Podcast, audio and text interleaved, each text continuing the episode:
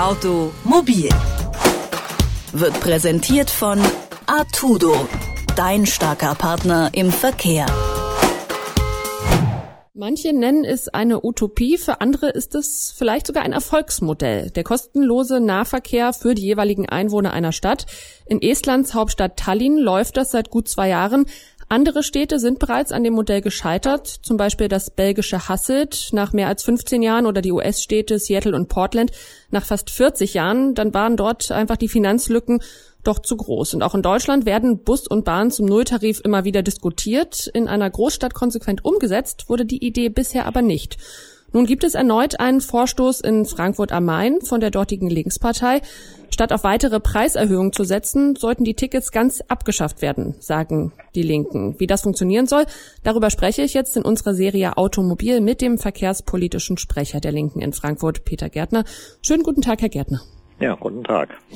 Herr Gärtner, verschiedene Parteien in verschiedenen Städten haben es schon versucht, das fahrscheinlose Fahren finanziert durch Steuern durchzusetzen, bisher erfolglos. Warum sollte es mit Ihrem Konzept klappen? Gut, ob es klappt, wissen wir noch nicht, weil es äh, kommt natürlich darauf an, äh, erstmal eine politische Mehrheit zu finden. Das heißt, im Moment ist es für uns auch nur eine Utopie und wir werben natürlich dafür, dass in der Öffentlichkeit darüber diskutiert wird, mit dem Ziel, langfristig, also in einigen Jahren vielleicht eine Mehrheit dafür zu gewinnen. Wer wäre denn der große Gewinner eines solchen Konzepts? Warum brauchen wir das überhaupt aus Ihrer Sicht? Äh, die Gewinner wären halt alle Menschen, die den öffentlichen Nahverkehr benutzen. Und wir sagen, dass die Mobilität ein Grundrecht ist, die halt jeder nutzen können soll. Und bisher ist es eben einkommensabhängig. Also ein Hartz-IV-Bezieher, der hat äh, Probleme, den öffentlichen Nahverkehr zu benutzen, weil die Tarife so hoch sind, dass er eigentlich nur, was weiß ich, zweimal im Monat in die Stadt fahren könnte. Das heißt, bestimmte Bevölkerungsgruppen werden quasi von der Teilhabe beispielsweise am kulturellen Leben ausgeschlossen. Und das wollen wir ändern. Das heißt, es geht da weniger um durch Autos verstopfte Innenstädte und Umweltbelastung? Darum geht es, natürlich auch. Also Ziel der Maßnahme ist natürlich auch, noch mehr Menschen vom Auto wegzubringen, zum Umsteigen auf den öffentlichen Nahverkehr zu bewegen.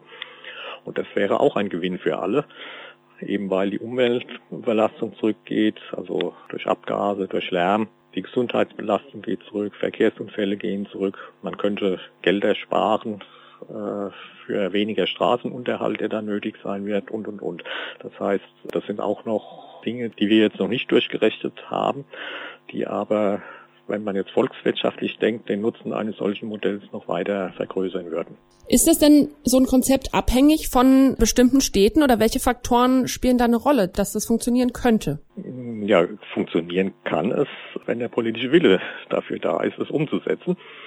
Für jede Stadt muss das natürlich anders aussehen, weil halt die Benutzerstrukturen anders sind, die Angebotsstrukturen anders sind, die Größe der Städten sind unterschiedlich. Deswegen müsste man eigentlich für jede Stadt oder für jedes Tarifgebiet ein eigenes Konzept aufstellen. Und wir haben es jetzt halt für Frankfurt einmal gemacht und mal durchgerechnet, um zu gucken, wie realistisch das Ganze auch ist. Und zu welchem Schluss sind Sie da gekommen? Also wir sind zu dem Schluss gekommen, dass es machbar ist.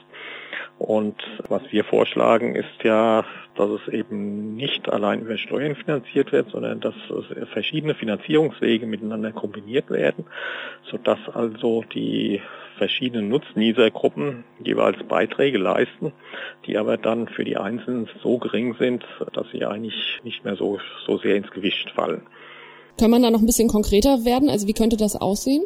Gut, man muss vorneweg nochmal sagen, dass der Kostendeckungsgrad im Rhein-Main-Verkehrsverbund, zu dem ja Frankfurt gehört, der beträgt eh nur etwa ja, zwischen 50 und 60 Prozent.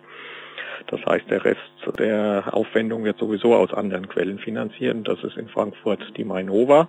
Das ist der städtische Strom- und Gasversorger, dessen Gewinne dazu verwendet werden, den öffentlichen Nahverkehr zu subventionieren. Und die andere Hälfte, ja, die sollte dann auch aufgeteilt werden auf die verschiedenen Nutznießergruppen.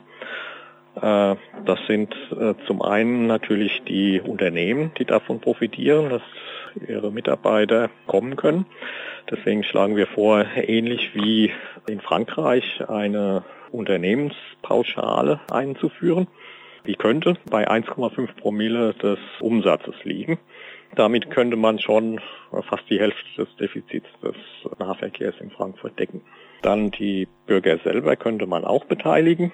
Das ist das Stichwort Bürgerticket, was ja zum Beispiel auch von Professor Monheim sehr stark propagiert wird. Wenn man diese Mischfinanzierung macht, würde die Belastung für die Bürger relativ niedrig sein. Also wir haben jetzt mal kalkuliert mit 14 Euro pro Monat.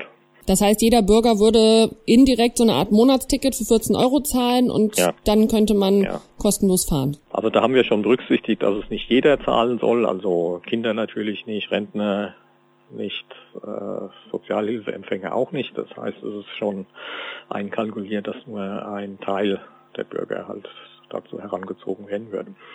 Das sind jetzt erstmal nur willkürliche Zahlen. Also es geht jetzt darum, einfach in einer Modellrechnung mal aufzuzeigen, welche Konsequenzen das hatte.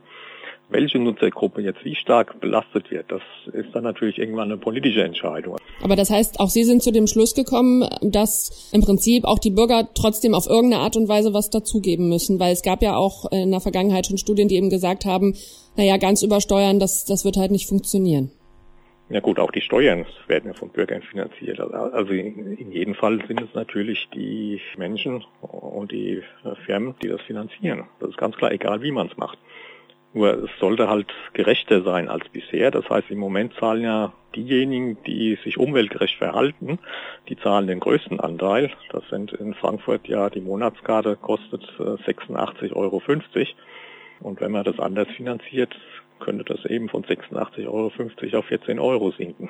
Wie groß ist denn Ihre Hoffnung, dass Sie die anderen Politiker, aber vielleicht auch die Bürger von Ihrem Konzept überzeugen können? Äh, das ist natürlich nur langfristig zu sehen.